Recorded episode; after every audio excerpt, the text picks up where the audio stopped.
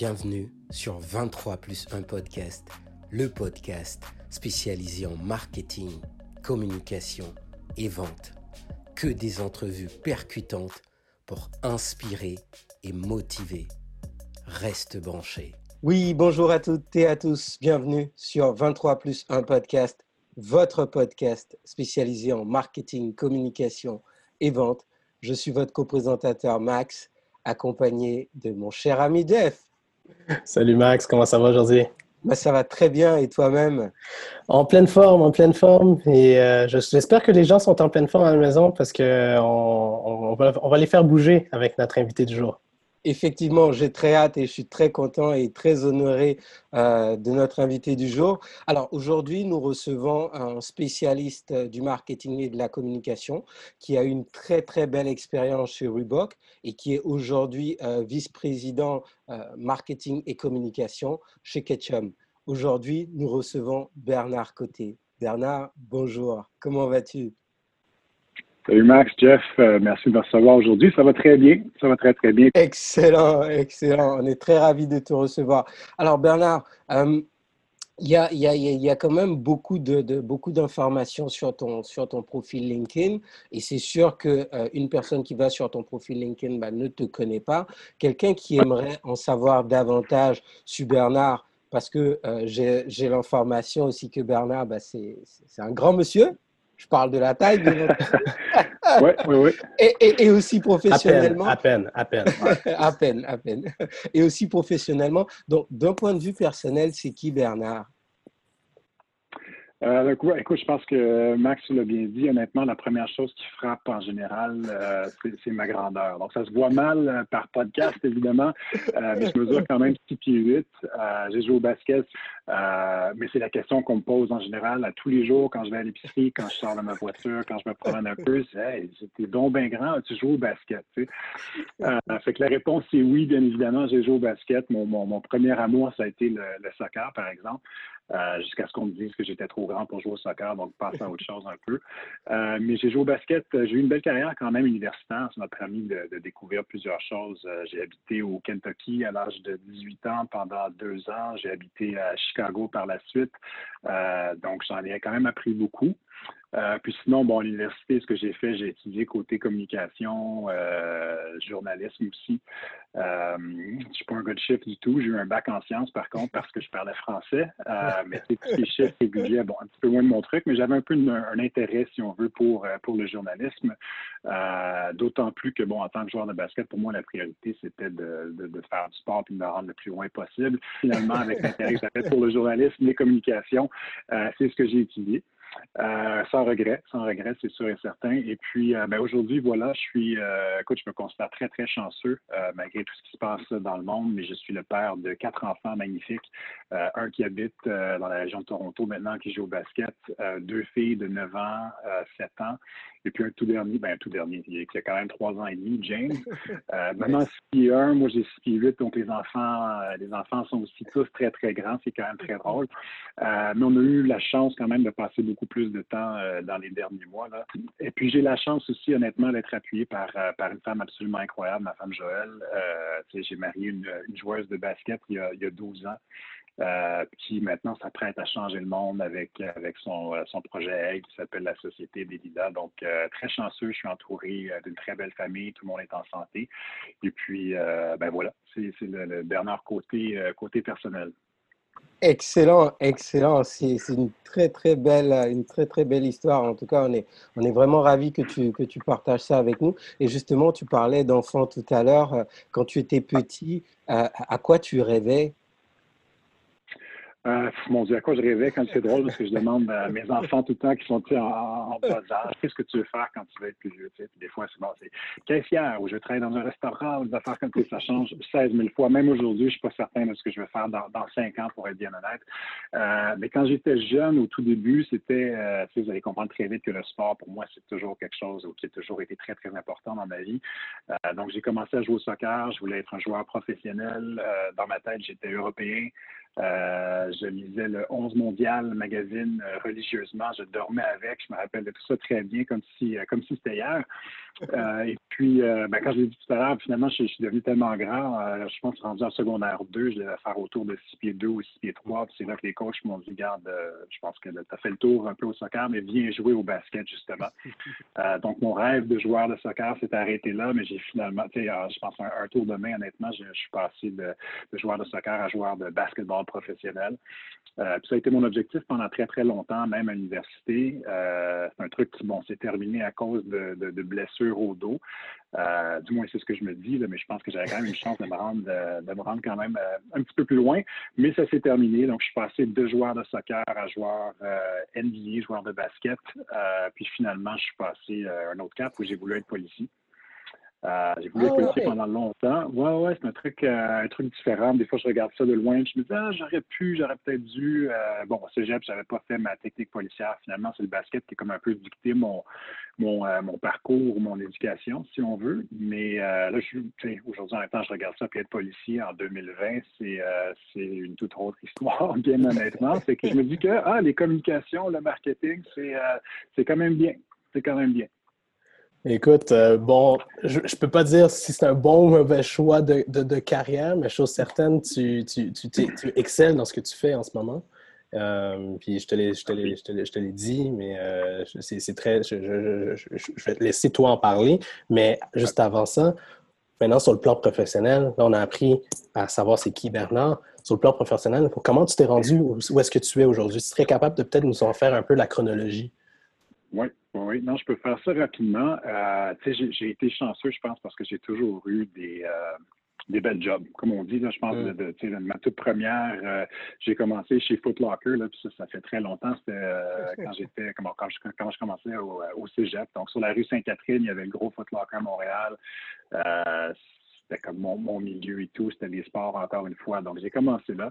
Mais en revenant à l'université, j'ai vraiment euh, j'ai commencé chez Reebok. je, savais que je voulais rentrer dans le monde du sport dans l'industrie mm. du sport, que ce soit, bon, chez Reebok, ça aurait pu être un autre, euh, mais Reebok était ici à Montréal à l'époque, euh, donc bon, par, par, un peu de chance, j'ai réussi à rentrer là, mais j'ai commencé au service à la clientèle. C'était un peu un, genre de sacrifice pour pouvoir travailler dans l'industrie.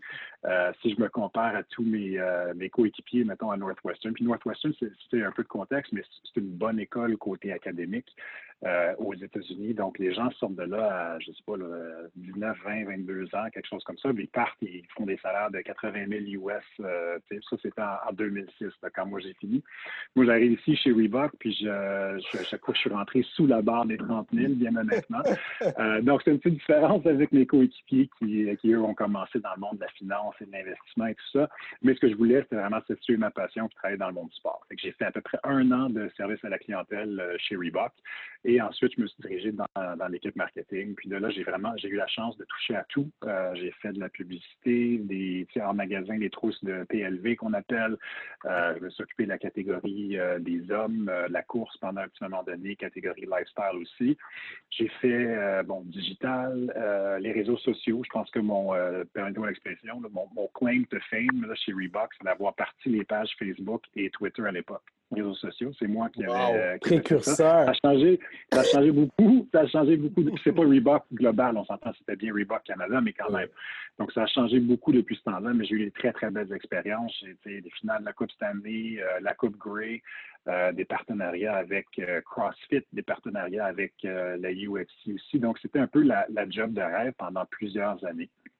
Euh, donc, j'en ai bien profité, j'ai vraiment aimé ça. Puis, tout d'un coup, bon, Reebok est passé du bureau chef à Montréal à Toronto. Euh, donc, avec ma situation familiale, ça a fait en sorte que je ne pouvais pas vraiment les suivre. Donc, je suis passé de Reebok, de la compagnie en tant que telle, à l'agence qui s'occupait, euh, qui s'occupait de Reebok. Euh, puis ça, c'était, j'ai, eu la chance de travailler pour, euh, c'était Exacto Communication, euh, qui est toujours, toujours en, affaires, évidemment. j'ai travaillé pour deux personnes extraordinaires, Benoît et Marie-Josée Allaire, frères et sœurs qui dirigeaient l'agence à l'époque, mais encore une autre job de rêve en quelque sorte pour moi parce que je travaillais sur le compte de Reebok, je travaillais pour CCM Hockey, euh, les vélos opus euh, à, Ville, Saint-Laurent. J'ai aussi un petit côté, un petit côté geek, techno. Je travaillais sur les comptes Philips et Future Shop à l'époque, avant que ça devienne tout Best Buy. Donc, c'était le paradis en quelque sorte. Je travaillais sur des comptes de sport et de techno, puis c'est vraiment mes, mes deux passions. Euh, donc, quelques années chez Exacto, et puis après ça, je suis passé à euh, la coopérative MEC, MEC, MEC, mmh. dépendamment comment certaines personnes le prononcent. mais ça m'a permis vraiment de, pas juste d'un côté professionnel, mais d'un côté personnel, j'ai découvert un peu les, bienfaits du plein air. Puis là, je parle pas de je parle pas des bas bruns puis des pantalons qui se visitent. Là. je suis quand même un peu urbain. Je suis un petit gars de la ville, on s'entend. J'ai grandi ici à, bon, j'ai grandi à Toronto très jeune, mais à Montréal par la suite. Euh, mais juste le fait de sortir dehors, d'explorer des activités. Puis aujourd'hui, j'en fais beaucoup, beaucoup plus avec, euh, avec mes enfants. Euh, mais j'ai été directeur communication marketing pour MEC, mais vraiment juste pour le Québec. Donc, le bureau chef est à Vancouver. le bureau chef est à Vancouver. Moi, j'étais ici avec une, une petite équipe. On était environ une dizaine. Puis on s'occupait vraiment juste de la province du Québec, donc tout ce qui était en français, tout ce qui, tout ce qui était entre l'Ontario, dans le fond, et, les maritimes, c'était juste notre, notre petite équipe. Euh, et puis, euh, presque il y a trois ans, j'ai fait euh, le saut de chez MEC pour retourner en agence. des fois, on voit des gens qui passent de l'agence côté client ou côté client à l'agence, mais c'est rare de voir l'espèce de boomerang où on revient en agence par la suite. Euh, mais j'ai fait ça. Donc, je suis chez euh, Ketchum, euh, qui est une agence mondiale dans 70 pays, qui est relativement peu connue ici au Canada. Euh, qui est, bon, en somme, ça fait partie de, de, mon défi aussi, c'est de la faire connaître un petit peu plus, évidemment, plus spécifiquement au Québec, mais au, Canada en entier. on a des beaux clients, on a des clients comme Mastercard, HR Block, euh, Michelin qui est ici à Laval, euh, Dell, Wendy, donc des marques quand même assez, assez prestigieuses.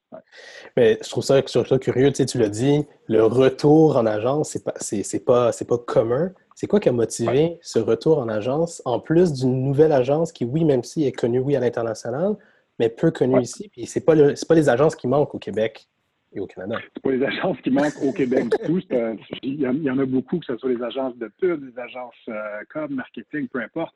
Euh, c'est sûr que bon, ça devient de plus en plus euh, nébuleux. Qui fait quoi, je pense, je pense aujourd'hui.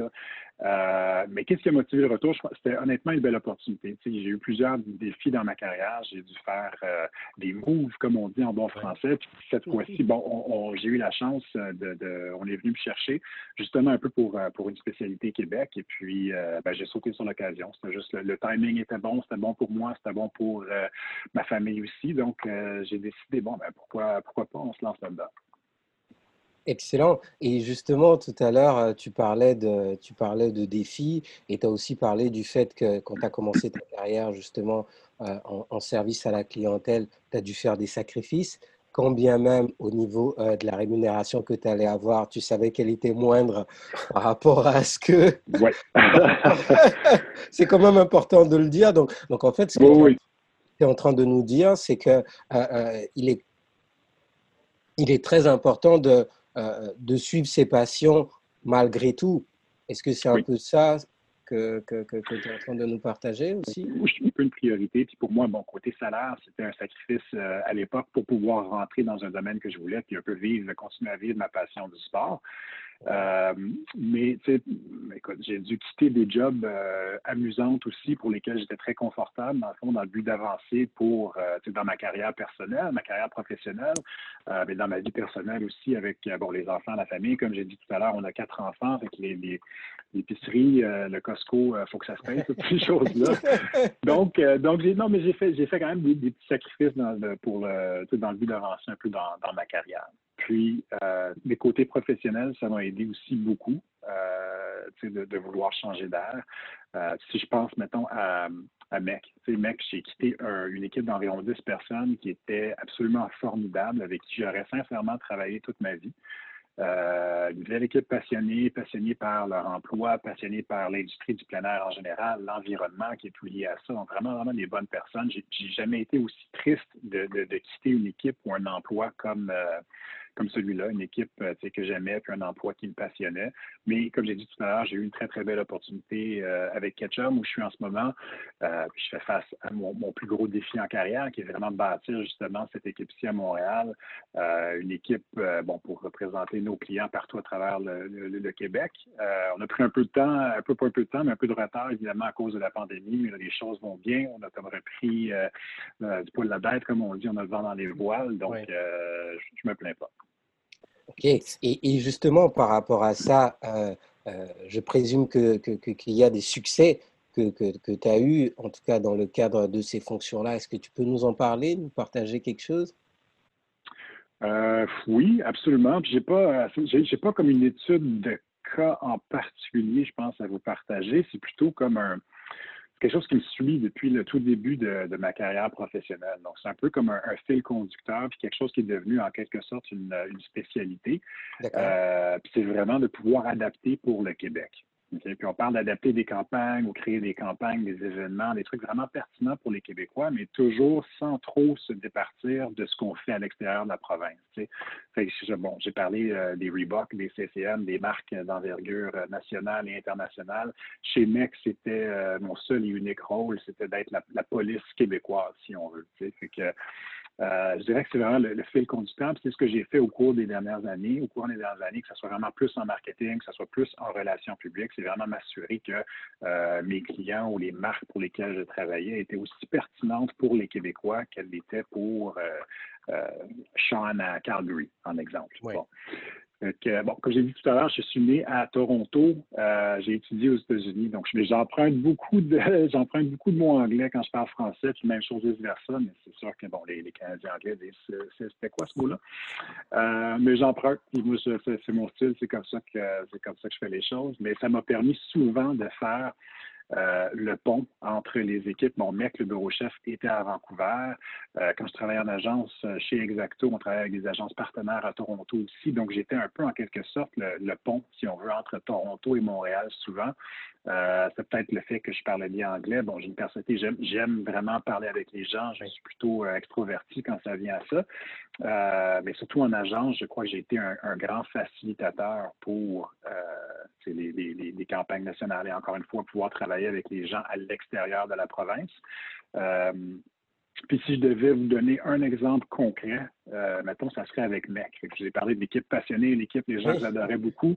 Euh, on avait une équipe à l'interne qui, qui, pardon, qui se concentrait vraiment sur non seulement la traduction, mais l'adaptation de nos campagnes. Donc, nos textes, les publicités, les billets de blog, tout ce qui était sur les réseaux sociaux, tout était vraiment bon parce que c'était du, matériel québécois. Et puis souvent, il y a beaucoup de compagnies qui vont simplement traduire quelque chose, qui vont dire Wow, euh, skiing in the Rockies, puis là, aller faire du ski euh, dans les Rocheuses, mais c'est pas nécessairement notre réalité. Donc, nous, on adaptait tout ça, puis on allait faire du ski à Tremblant, puis, euh, tu sais, on, faisait ça beaucoup, mais tellement qu'il y a beaucoup de gens qui croyaient que MEC était une compagnie québécoise.